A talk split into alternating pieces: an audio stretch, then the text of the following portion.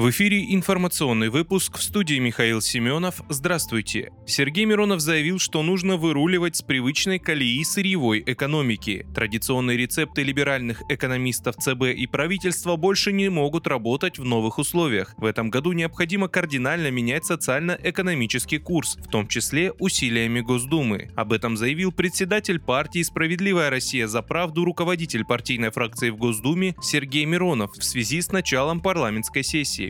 В прошлом году мы так и не увидели социально-экономического разворота, о необходимости которого наша фракция настойчиво говорила с 24 февраля, указал политик. Практически ничего не менялось в финансовой политике правительства, экономика катилась по тем же либеральным рельсам. В итоге повезло пройти этот год на холостом инерционном ходу. Санкции не оказали ожидаемого эффекта, наоборот, в первом полугодии 2022 года бюджет получал рекордные нефтегазовые доходы, но после ситуация начала меняться. В бюджет этого года заложено снижение нефтегазовых поступлений и дефицит почти в 3 триллиона. По оценкам Минфина, этот дефицит может вырасти, ведь уже в январе, как сообщает ведомство, нефтегазовые доходы будут меньше базового уровня впервые с 2020 года. В конце декабря глава Минфина Антон Сюланов называл снижение нефтегазовых доходов одним из основных рисков для бюджета. Нужно выруливать с привычной колеи и начинать кардинальную перестройку экономики. Для этого необходимо использовать в первую очередь налоговые инструменты инструменты, с их помощью смещая приоритет господдержки с сырьевого на реальный сектор, прежде всего обрабатывающую промышленность, подчеркнул Сергей Миронов. Для развития экономики также необходимо стимулировать потребительский спрос, повышая МРОД и прожиточный минимум, индексируя пособия и пенсии с опережением реальной инфляции, расширяя поддержку семей с детьми. Мировой практикой доказано, что снижение НДС на 1% дает рост ВВП в 1%, напомнил председатель СРЗП.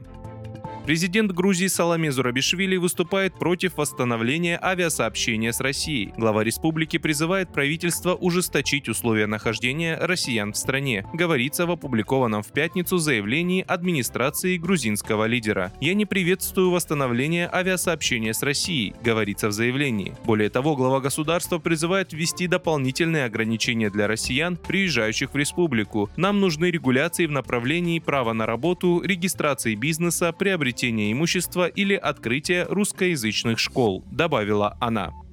Интенсивность боевых действий резко повысилась на запорожском направлении. Об этом сообщил председатель движения «Мы вместе с Россией» Владимир Рогов. На запорожском направлении резко повысилась интенсивность. Вооруженные силы РФ вели огонь по противнику из танков, минометов и артиллерии и перешли в локальное наступление в районе Орехова. Четыре населенных пункта освобождены от вооруженных сил Украины и находятся под плотным огневым контролем, написал он в телеграм-канале. По данным Рогова, российские силы также вели интенсивный огонь в многих районах районах Запорожской области.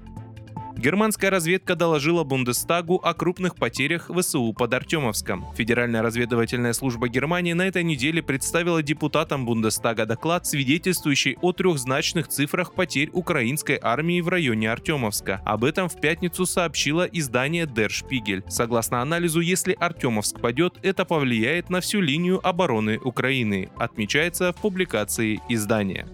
Вы слушали информационный выпуск. Оставайтесь на справедливом радио.